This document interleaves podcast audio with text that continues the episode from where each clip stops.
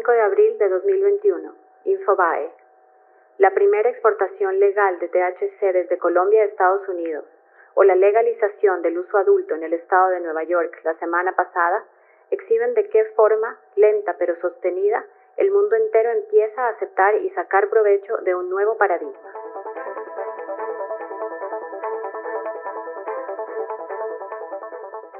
127 cambios del Código Orgánico Integral Penal COIP legaliza la siembra, cultivo y cosecha del cannabis en el Ecuador.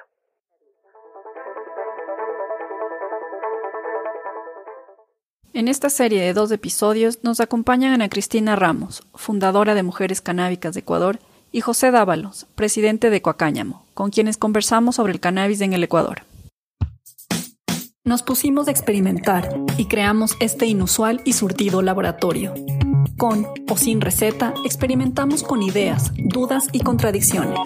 El resultado, audios cercanos, profundos y divertidos que te contarán sobre otras formas de transitar el mundo. Yo soy Camila.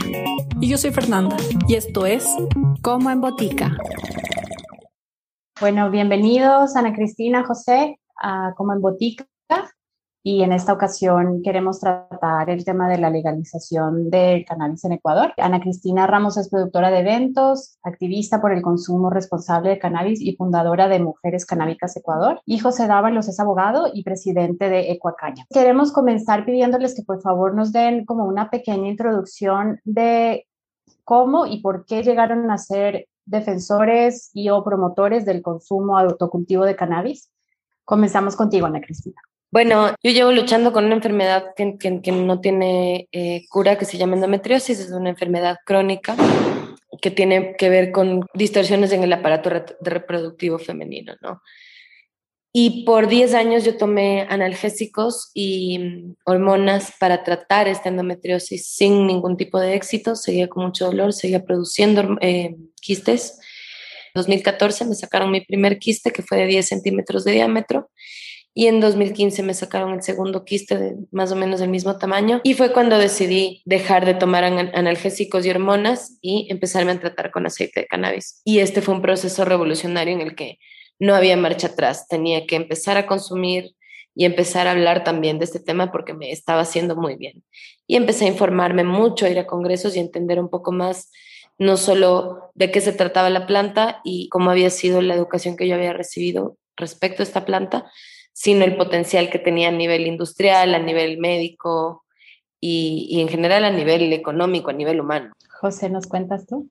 Claro, ¿cómo están? Un gusto. A ver, eh, como bien dijiste, soy, soy abogado, eh, un poco curioso, y, el tema, la primera aproximación con el cannabis vino de algo de, de curiosidad, porque al fin era simplemente consumirlo y, y, saber lo que te hacía el consumirlo, pero saber muy poco del fondo de la planta, ¿no? De, me preguntabas, yo no tenía idea de, de, lo que eran los cannabinoides, yo sabía que había uno y el efecto que te causaba y nada más.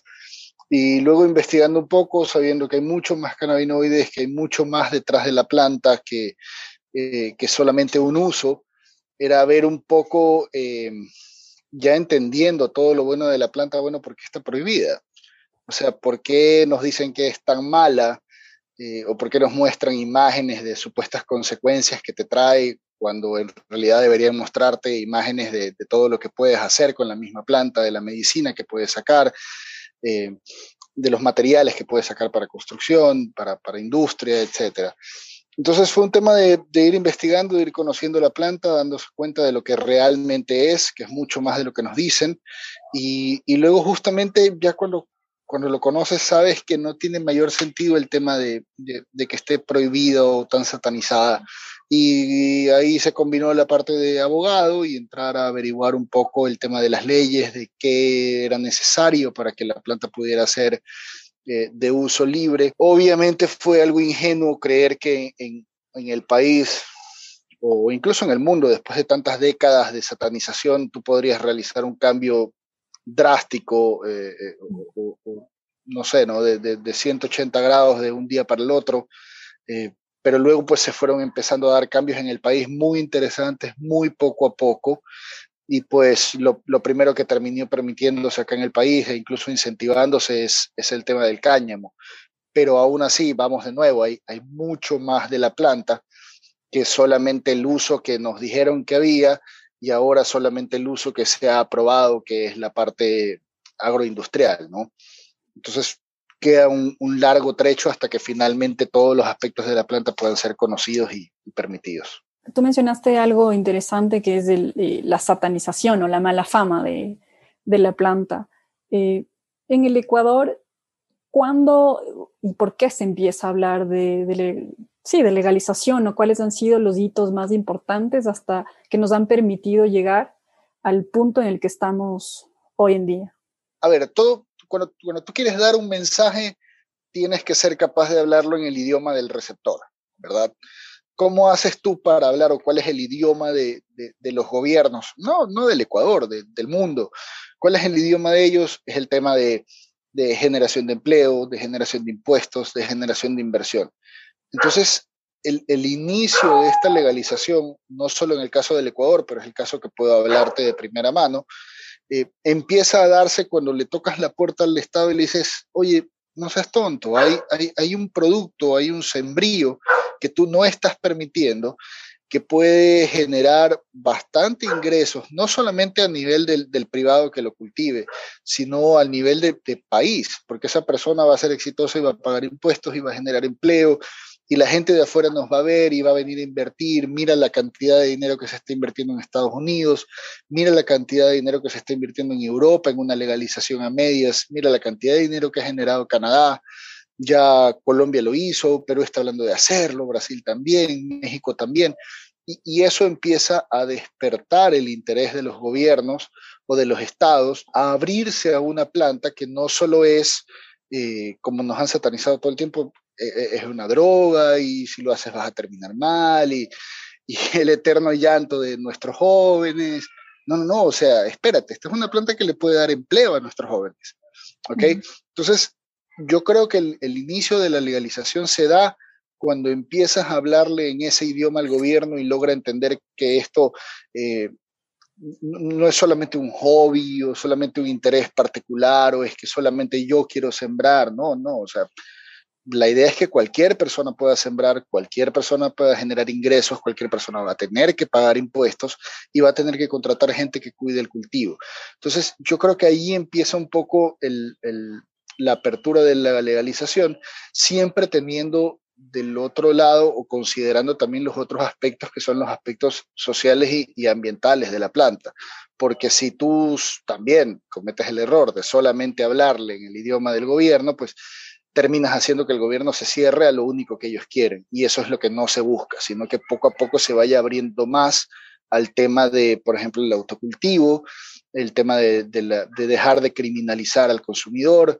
O sea, hay que ir avanzando en, todos los espectros de la legalización, no solamente creer que porque ya podemos cultivar cáñamo, la batalla está ganada y, ya estamos bien, ¿no? Hay, hay mucho más. Y me surge una duda ahí. Tú dices que ya se está regulando el, a nivel agroindustrial, ¿cierto? Eso significa que no es permitido el autocultivo, ¿sí? ¿O qué significa el nivel agroindustrial y por qué no es completo? Ya, mira, y, ahí me disculpas que se me sale el, abogado que llevo dentro, pero cuando tú tienes una, una conducta, en este caso, digamos, el cultivarlo en tu casa, tú primero tienes que despenalizar algo y luego tienes que regularlo. ¿Ok? Entonces, el consumo de cannabis, el consumo de cualquier sustancia estupefaciente, eh, cualquier sustancia controlada, sujeta a fiscalización, está despenalizando cuando en el 2008 nuestra constitución prohibió que se penalice, eh, por ejemplo, las, me parece que lo dice, las adicciones. Te dice que las adicciones son un problema de salud eso, aunque suene mal y suene solo a adicciones, nos abre la puerta para decir, oye, espérate, el consumo de una, de una sustancia no puede estar penalizado. Otra cosa es que a mí se me va de las manos, que me puede pasar con el alcohol, que me puede pasar con el cigarrillo, que me puede pasar con el cannabis o con cualquiera. Eh, pero por lo menos nos abre la puerta a decir, ok, el consumo ya no está penalizado, yo ya no puedo irme preso. Y de allí se ha seguido un largo trecho en donde el gobierno, pues, como lo han hecho todos, tuvo que separar el tema de la parte psicoactiva y no psicoactiva y reguló la no psicoactiva para estos fines agroindustriales, que incluyen tanto la medicina con uno de sus cannabinoides o, varios de sus cannabinoides, CBD, CBN, yo qué sé. Eh, pero por otro lado, y lo que sí se ha ido quedando un poquito atrás, es el tema del, del consumidor. Ok, no estoy penalizado, no me voy a ir preso, pero yo tengo mi planta aquí en mi casa y si a mí me ve un policía, igual yo voy a tener que pasar el mal rato de que ese policía me lleve ante un juez y luego yo ante el juez tenga que decirle, a ver, soy un consumidor, yo no estoy, yo no soy un narcotraficante, estoy consumiendo y el consumo no está penalizado. No, pero es que tenías 10 plantas. Sí, ok, pero tu Estado tienes que venir a demostrar que yo tenía las 10 plantas para luego la producción venderla o irme al microtráfico, etcétera. Y eso fue dentro de todo este avance. La Corte Constitucional dijo hace un par de años que la famosa tabla de consumo es una guía. O sea, te ponen una guía de cuánto es lo que el juez debe considerar que tú llevas encima para consumo, pero no es una ley. Yo puedo tener en mi casa, me parece que el máximo para el cannabis, no estoy seguro, tal vez estoy diciendo una tontería, creo que eran 20 gramos, una cosa así. Eh, la Corte Constitucional aclaró, no porque una persona tenga más de los 20 gramos de cannabis, automáticamente es un comercializador y no un consumidor, y tú como Estado ya no tienes que demostrar que le está comercializando. ¿okay? Y eso fue un gran paso para la defensa del consumidor de cannabis, porque yo puedo tener en mi casa 100 gramos de cannabis y eso no me convierte en un comercializador. El Estado va a tener que demostrar que yo he estado ofreciendo esos 100 gramos para vender. Entonces, volviendo al inicio, lo que te digo es, ya todo el cannabis pasó por esto de la despenalización, ¿ok? Ya no, ya no es un delito, una infracción el, cultivar o el, consumir o el cultivar para consumo, pero lo que está legalizado en el sentido de que se han emitido normas para regular su, uso, tenencia, transporte, etcétera, es la parte no psicoactiva. Falta todavía regular la parte psicoactiva, como lo tienen otros países, en donde se te dice expresamente que tú puedes tener un número máximo de, hay países que te lo hacen, por ejemplo, 19 plantas al año creciendo en tu casa. ¿Ok? Eso ya está regulado, porque yo ya no estoy cometiendo un crimen si alguien viene y ve que yo tengo 25 plantas en casa cuando debería tener 19, ok, señor, usted se excedió, tenga aquí está su ticket con una multa, usted debería tener solo 19. Y entonces ahí sí, el autocultivo está regulado. Desde la parte no psicoactiva, mencionaste algo de la constitución, bueno, que, ya las adicciones no están penalizadas. A mí me viene la, inquietud y, voy a sacar otra vez del abogado que, que llevas jerárquicamente. Em, cómo es el marco normativo actual en el Ecuador para el cannabis, para entenderlo eh, desde dónde proviene y hasta el punto en el que estamos actualmente. Ok, eh, sí, definitivamente la puerta se abre en el 2018 cuando ya no es un delito el consumir una sustancia. Y eso está bien, porque el Estado mismo te dice, por un lado, no te puedo penalizar por el consumo de una sustancia, porque tengamos que eh, hay, hay, otras sustancias más allá del cannabis. ¿no? O sea, el cannabis ha demostrado que pues, no, te, no te vuelve una adicción de locos, como nos enseñado en la televisión, ni, ni, ni te deja pues, tumbado sin trabajo y perdiendo tu familia, como nos han enseñado en la televisión. El cannabis no es eso pero hay otras sustancias y obviamente el Estado regula para el todo. Entonces lo que te dice es, si cualquiera de estas sustancias te convierten a ti en un adicto, tú no tienes que ir preso. Y es más, le da al Estado la obligación de tomar medidas de políticas públicas, sanitarias, para evitar que eso ocurra, para darte una ayuda, un acompañamiento. Eso abre la puerta. ¿Ok? Y luego eh, sale esta famosa norma, que es una, una ley con un nombre larguísimo, que se llama eh, ley orgánica de prevención del fenómeno socioeconómico de las drogas y control de sustancias estupefacientes sujetas a fiscalización, una vaina así. Es básicamente se lo conoce como ley de prevención de drogas. Pero esta ley, ya ese, ese, ese nombre te hace dar miedo, porque dice la prevención del fenómeno socioeconómico de las drogas. Pero en realidad en su contenido lo que hacía era recoger este, esta categorización de la del acuerdo de estupefacientes del 61 y decirte que, bueno, dentro de estas tú puedes solicitar permisos para trabajar con estas sustancias. ¿ok? Ya sea para fines, te decía, para fines medicinales, para fines de investigación, para fines industriales y para fines de adiestramiento, ¿ok? ¿Por qué sale esta ley? Más que nada para empezar a combatir el tema, no sé si lo recordarás, eh, pero estábamos teniendo mucho, no sé si te acuerdas que incluso nos limitaban cuánto eh, bicarbonato de sodio podríamos comprar en la farmacia. ok, era sobre todo para eso, para un control de que la persona que iba a importar y comprar el, el, bicarbonato de sodio, que es un precursor, y tantos otros precursores, pues tuviera que tener un permiso del Estado y así poder hacerle un seguimiento para que esos precursores no terminen en la frontera eh, eh, procesando cocaína. ¿ok? Ese era el fondo. Pero se, se les pasó una cosa, y es que el cannabis también está dentro de ese listado. Entonces, por ejemplo, uno de los experimentos que hicimos fue ir a pedir una, una autorización para trabajar con cannabis y, en nuestro caso, que lo hicimos fue por un tema, ya te digo, de curiosidad, de, ver qué pasaba, nos dijeron, mira, sí, tienes razón, debería darte la licencia, pero si yo te la doy, el, Código Orgánico Integral Penal castiga el trabajar con cannabis y cualquier otra de estas sustancias eh, con X tiempo de prisión. Entonces, lo que siguió fuera del marco, ya vemos constitución, esta ley de prevención, lo que seguía era el COIP, y finalmente hubo esta discusión del COIP, se aprobó el hecho de que a ti por un lado te permitieran despenalizar el uso medicinal del cannabis expresamente, porque está despenalizado así, y por otro lado realizar la separación que todos los países han hecho de decirte que, bueno, si la planta tiene, está por debajo de un cierto porcentaje de THC, entonces podemos considerarlo cáñamo, que no es otra cosa que el mismo cannabis, pero con poco THC. Eh, podemos considerarlo cáñamo y tiene estas utilidades medicinales y tiene estos usos industriales, vaya y saque un permiso al Ministerio de Agricultura para poder sembrar. Y obviamente a partir de eso, pues vino la regulación del Ministerio de Agricultura para que tú puedas sembrar cáñamo, entendido esto como no es otra cosa que la misma planta y te lo dice expresamente, la misma planta de cannabis, pero eh, con un porcentaje o una presencia de THC inferior al 1%. ¿Ok? Y ahí hemos seguido dando pasitos más chiquitos. Eh, ya salió ARCSA diciendo, sacando su norma para que tú puedas tener productos terminados eh, de cannabis o sus derivados, que serían los cannabinoides, eh, siempre que estén por debajo de un porcentaje de THC.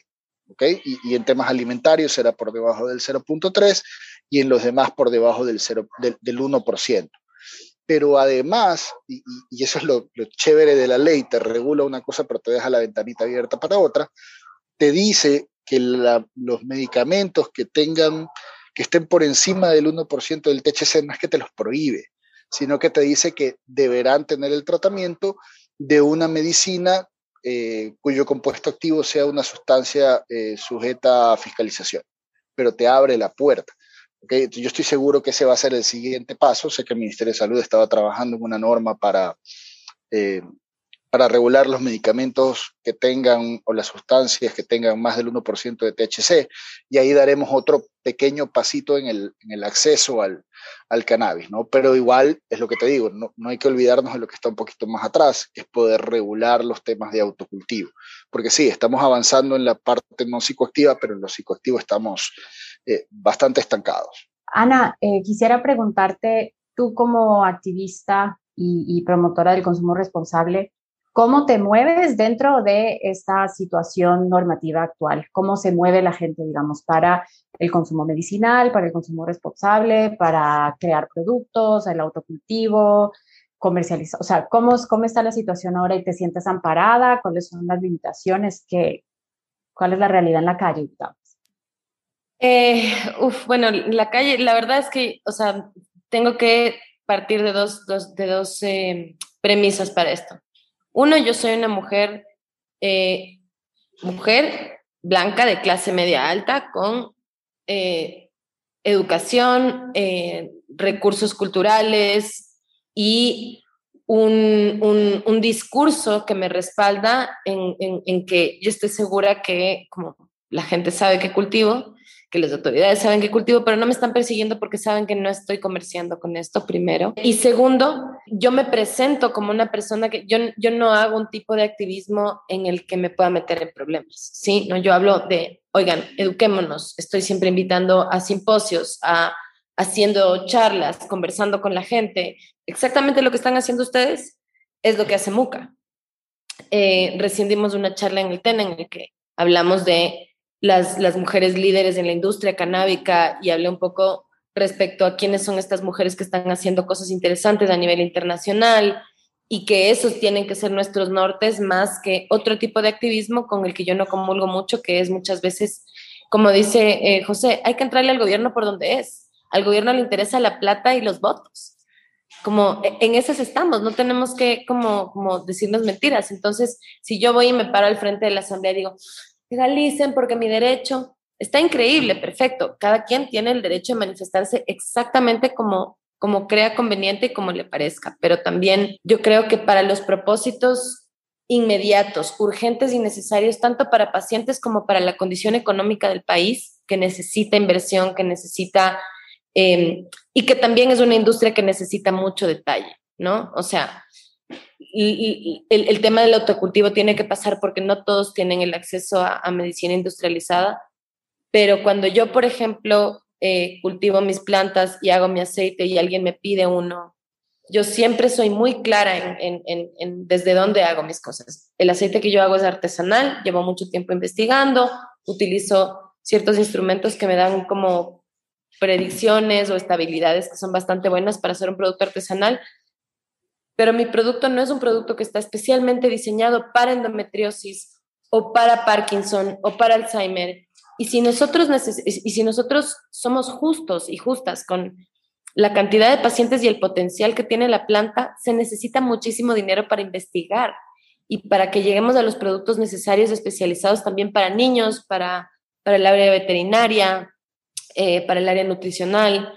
Entonces, em, yo creo que hay, hay como dos formas de, volviendo ¿no? a, tu pregunta, lo que tú me decías de manejar esto, ¿no? Eh, yo parto primero eso, de que soy una activista que habla desde un lugar del potencial de la planta como seres humanos, como todo, como a mí me, me cambió la vida y me hizo eh, pensar más en la historia de la prohibición, en la historia de la comunicación, en cuál es el componente eh, racista y clasista que tuvo esta, esta, esta guerra contra las drogas que empezó en los años 30, em, y cómo eso se ha ido decantando desde Estados Unidos hacia Latinoamérica y, y los efectos que ha tenido también en que yo seguramente no he ido presa muchas veces por consumir en la calle cuando un chico de tez más oscura eh, y que se, ve, que, se vea, digamos, un poco más humilde que yo o con menos recursos económicos, va a ser más probable que lo criminalice.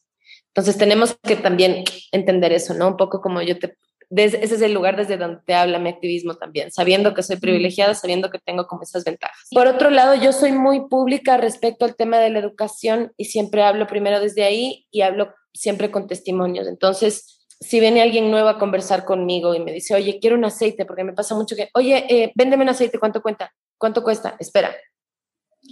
¿Para quién es? ¿Cuánto pesa esta persona? ¿Cuál es su edad? ¿Qué, qué enfermedad quiere tratar? Es algo que yo te pueda ayudar, que mi aceite te pueda ayudar realmente, tienes dolor crónico de espalda, estás un poco estresado y necesitas como soltar los músculos, o es algo realmente que me ha venido gente con cáncer, con nervio del trigenio, que es esta, esta enfermedad de parálisis facial que es extremadamente dolorosa. Mira, aquí te voy a direccionar a la doctora Isabel Espinosa, al doctor Julio Vicencio, que son gente que trabaja con fitofármacos, que entiende mucho mejor el tema de formulaciones y que va a ser un trato más especializado para lo que tú estás buscando. Entonces, dentro del área del activismo, yo me comunico con gente que está en ese nivel de conversación. Por eso, por eso la, relación con José y con, con Ecuacáñamo, por eso la gente de, de la cooperativa Nanda, em, que, que también les comentaba, siempre tratando de hablar con gente que esté en un nivel de seriedad y conocimiento no solo de la planta, sino de la historia que hay alrededor. Entonces, eh, ese es el activismo, por eso no, no sé si te, respondo tanto el tema de las calles. Sí, era como más metafórico, pero, pero sí, me surge como, como una, no sé, duda o insight, ustedes me dirán, y los vulnerables siguen siendo vulnerables, ¿cierto? Como, como siguen estando indefensos. Probablemente tendrán no mucho acceso a el, al, al, cannabis como medicina, eh, no mucho acceso si no, si no está permitido el autocultivo, pues a lo que decías, ¿no? Si no, si no Un niño eh, con epilepsia en el medio de Muisne, ¿cómo va a llegar aceite de cannabis? ¿Sí me entiendes? O sea, como hay huecos, pero eso pasa en todas partes porque es un proceso y ese niño tampoco está recibiendo ninguna otra medicina ahorita, seguramente, ¿me entiendes? O sea, nuestro sistema de salud, digamos, o sea, llega el cannabis, pero llega también a un sistema de salud roto, una visión social sobre las medicinas que está muy mal, donde no tenemos prevención y cuidado de nuestro cuerpo y de nuestros niños, sino que tenemos que medio ir tapando huecos después con, con nuestros problemas cardíacos y como todos los problemas que sufrimos de salud como ecuatorianos. Em, entonces yo creo que va más por ahí, ¿no? El tema de, que también pues el cannabis llega em, a proponer soluciones si queremos también, pero también llega con un montón de retos que le llegan de antes y que, como tú dices, no solo los arrastra, sino que también se potencializa por eso. Entonces, como tú dices, las farmacéuticas van a lucrar de esto. Eh, mucha gente que tenía plata que jamás hubiera soñado en invertir en cannabis lo está haciendo pero yo creo que también hay un, un, potencial muy grande de esto y hay un montón de organizaciones, especialmente si, si nos fijamos, y José va a saber más de esto, la ley que se, se acaba de, de, aprobar en Nueva York, el 50% de las licencias tienen que ser entregadas a minorías. Mm. Eso implica que van a haber mujeres negras con, con, con dueñas de dispensarios y dueñas de marcas. Ahora, ¿cómo van a llegar esas personas que son históricamente relegadas de recursos? A invertir para sacar una licencia, si me entiendes? Entonces hay un montón de huecos ahí que llenar para llegar a ese proceso.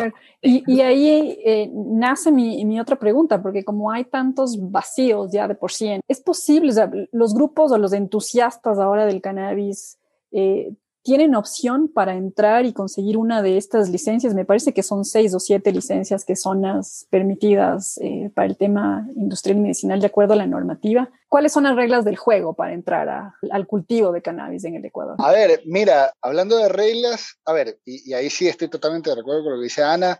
Una cosa es el papel que te dice que lindo, todos vamos a poder ir a la licencia y otra cosa es pues que sepamos que tenemos una sociedad en donde para un pequeño agricultor conseguir fondos pues es una, es una odisea, pues, ¿no? Es una tarea titánica. Y para un pobre niño en necesidad poder conseguir medicina es, es otra tarea igual de titánica.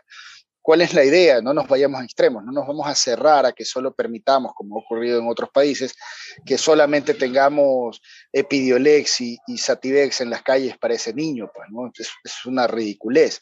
Pero ya el rato que acá eh, ARXA, y no es por tirarle flores, pero al César lo que es del César, el rato que ARXA te permite eh, que tú puedas ir a tramitar un registro sanitario para tu gotero, eh, chuta, ya es bastante, ¿no? O sea, e, ese, ese, niño del que Ana nos habla no va a tener que gastarse 1.200 dólares al mes en, en, Sativex, sino que va a poder gastarse, no sé, si quiere comprar los frascos, tal vez se gaste 400 dólares al mes.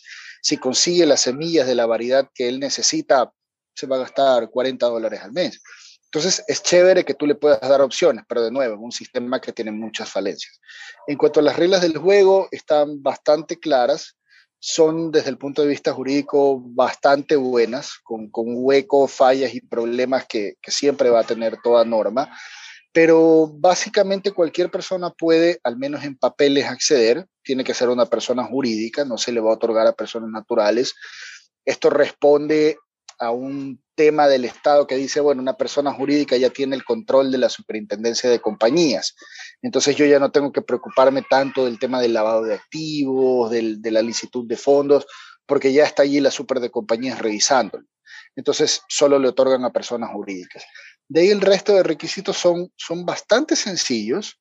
Eh, son temas de declaraciones juramentadas de, de qué, baja, qué, qué, variedad vas a usar y para qué la vas a usar. Entiéndase que si voy a cultivar en exteriores, que si voy a cultivar para fibra, que si voy a cultivar para grano, para flor, para flor en invernadero, para flor en exterior. Eso es algo que tú mismo vas al notario y lo dices. Eh, obviamente todos llevan inmerso su plan agrícola, tienes que tener un buen plan agrícola que te hable ya de la, de la técnica que vas a utilizar para sembrar, de los protocolos que vas a seguir, de la distancia que va a tener cada planta, de cuántas plantas vas a sembrar por hectárea, eh, cuántas cosechas esperas hacer, cuánto esperas obtener de tu cosecha, qué vas a hacer con esa cosecha. Eso, eso, eso es en realidad un poco lo más complejo de llegar a tener el conocimiento o llegar a encontrar a alguien que tenga el conocimiento suficiente de la planta como para poder armarte eso. pero nuevamente no es un problema, o sea, es como si incursionas en cualquier eh, industria o en cualquier emprendimiento y, no sabes muy bien, pues vas a tener que buscarte a alguien que lo sepa. Eh, por ahí el resto son temas bastante sencillos. Eh, el, el, obstáculo que hay ahorita es el tema de la semilla. ¿Ok? Porque en ese caso sí te piden pues información del obtentor, autorización del obtentor, que sea una semilla que esté registrada en origen. ¿El eh, Estado importa las semillas o, una persona puede hacerlo por su cuenta? Tú lo haces por tu cuenta, ah, pero inevitablemente necesitas el involucramiento del Estado porque como es una planta formalmente nueva, o sea, todos hemos tenido una semilla de cannabis en nuestras manos y hemos sembrado una plantita y se nos murieron las primeras y lo que tú quieras. Debemos entender que esas semillas no entraron al país de la manera que la ley te exige que entre cualquier otra semilla, no solo la de cannabis, la de girasol, maíz, banano, lo que tú quieras, todas tienen que cumplir un protocolo fitosanitario de ingreso al país. Y como nunca se ha hecho con cannabis, pues hay que hacerlo de cero, ¿ok?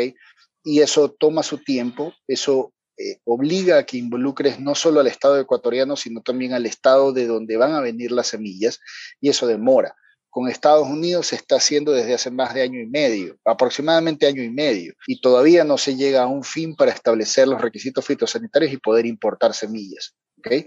Entonces, ese es realmente el mayor obstáculo ahorita. ¿Y por qué se convierte en un problema? Porque tú no puedes esperar que el pequeño agricultor tenga los contactos estadounidenses, europeos, y no es por ser eh, peyorativo, ni clasista, ni nada por el estilo, solamente relato la realidad. Un pequeño agricultor eh, no, tiene el contacto. son personas que no van a tener acceso a ese material genético, que son las semillas, para poder sembrar algo de calidad. Y, y, si no nos preocupamos de eso, que ya en realidad no tiene mucho que ver con la ley, sino más con políticas públicas de incentivo al pequeño agricultor, si no nos preocupamos de eso, ese es el pobre hombre que termina, pobre hombre o mujer al que terminan estafando. Mm. y, ya se empiezan a dar casos en el país a los que les venden una semilla de porquería en, en 20 centavos, que todo el que está en el canal y sabe que eso no puede costar una semilla. Eh, yo ya he visto casos de un tipo que quería invertir y le vendieron un contenedor de frascos para aceites de este porte, pero en lugar de ser el frasco que tiene, y, Ana sabe de lo que habla, en lugar de ser el frasco que tiene la, bombita arriba para, para el gotero, sí, le vendieron el que es de, y, perdón que me río, es, es realmente una lástima, pero le vendieron el que tiene la tapita que tú tienes que darle la vuelta y soltar la gota, pobre, y el pobre tipo tiene un contenedor repleto de eso. Un hombre, no un hombre adinerado, un hombre trabajador que tenía ahí sus ahorritos, alguien vino, le doró la píldora, le dice, mira, tú ya puedes hacer aceites de CBD en el país, cómprate estos frascos que son los mejores, y se los compró. Y nadie le dijo... Educación. Sí, exacto, exacto, por eso la educación. Porque viene cualquiera y te vende humo y eso, o sea, ese man acaba de perder muchísima plata. Y así pasa, está pasando todo el tiempo. Y ahora tiene que venderlos a precio de gallina con peste para, para, para salvar los muebles. Pobre tipo.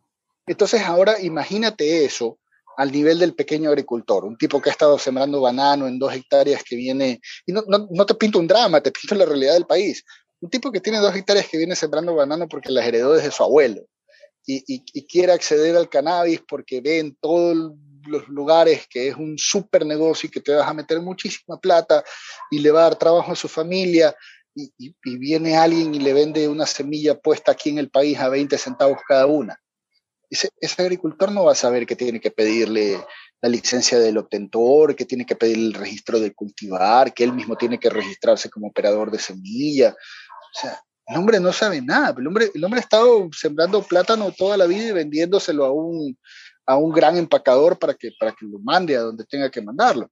Entonces, yo creo que ahí lo que dice Ana es realmente importante y es que el, el, el mayor obstáculo no va a venir, o no viene y no vendrá de, la norma o de lo que está en la ley, sino de la, de la realidad, ¿no? De, las políticas públicas que se adopten, de la educación que se le dé a la gente. Educación no solamente en el sentido de sentarme a dar clases, sino en el sentido de poder proveer eh, de canales de información a la gente para que evite caer en estas, son estafas, no son otras cosas, que evite caer en estas estafas o que eviten meterse con demasiada expectativa en una industria que es dura, que es, fuerte, que no es lo mismo eh, tener unas plantas para autocultivo, que está bien, porque tú necesitas la medicina y, no vas a comprar los costos de producirlo en casa que tener que comprárselo a alguien más. Eh, pero va a ser duro y te metes con muchas expectativas, inviertes mucha plata y luego te puede ir bastante mal. Entonces, yo creo que sí es, es fundamental que haya, por un lado, el tema de información y por otro lado, el tema de políticas públicas para, para poder incentivar o ayudar a las personas que no es que tienen muchísima plata y solamente van a ser inversores y se contratan a un master grower canadiense y te traen tecnología de Estados Unidos y tienen el contacto en Suiza para vender. O sea, no es solo eso, sí, está bien, no hay nada de malo en que haya esa persona, porque esa persona al final genera empleo, pero, pero no es lo único que debe haber. O sea, tienes que también preocuparte que el pequeño agricultor que a lo mejor no llega al mínimo de hectáreas pueda juntarse con un vecino para llegar al mínimo y empezar a cultivar, porque esa es otra de las, de, las regulaciones que limita bastante el ingreso a la industria, es el mínimo de hectáreas.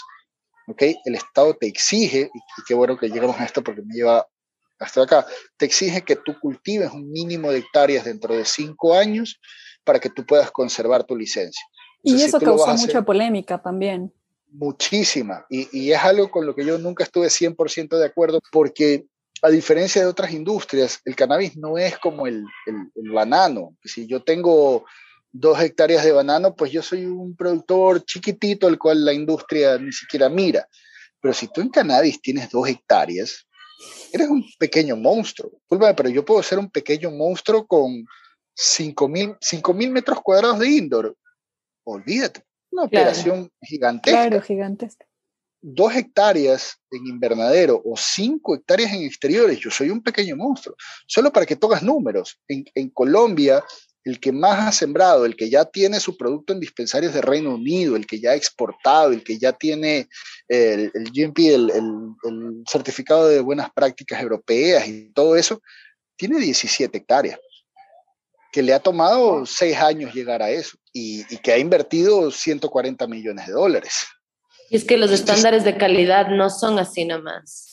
Entonces, la gente piensa, y es lo que dice, lo que dice eh, José, es, muy cierto, la gente piensa que no, bueno, entonces voy a sembrar cannabis.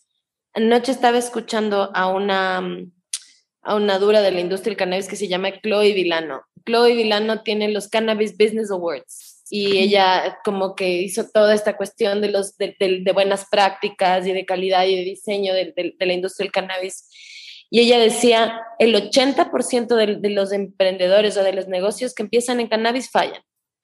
Es casi tan alto como los restaurantes. O sea, es un negocio bien de alto riesgo. Entonces, también como eh, hay, hay un mito y cannabis de, ay, es que no nos van a dejar entrar a los pequeños productores. Seguro que quieres entrar, loco. Mejor trata de profesionalizarte y conseguir un empleo como dentro de la industria, de aprender con los grandes, porque no es así nomás. La información no termina aquí. En el siguiente episodio escucha la segunda parte de 420, Le llegó la hora Ecuador. Gracias por llegar hasta aquí. Síguenos en Instagram y Facebook en arroba como en botica podcast y con el hashtag como en botica. Para no perderte ningún episodio, suscríbete a Como en Botica en Apple, Spotify o en tu plataforma favorita para escuchar podcast. Como en Botica es una coproducción de Camila Franco y Fernando Echeverría.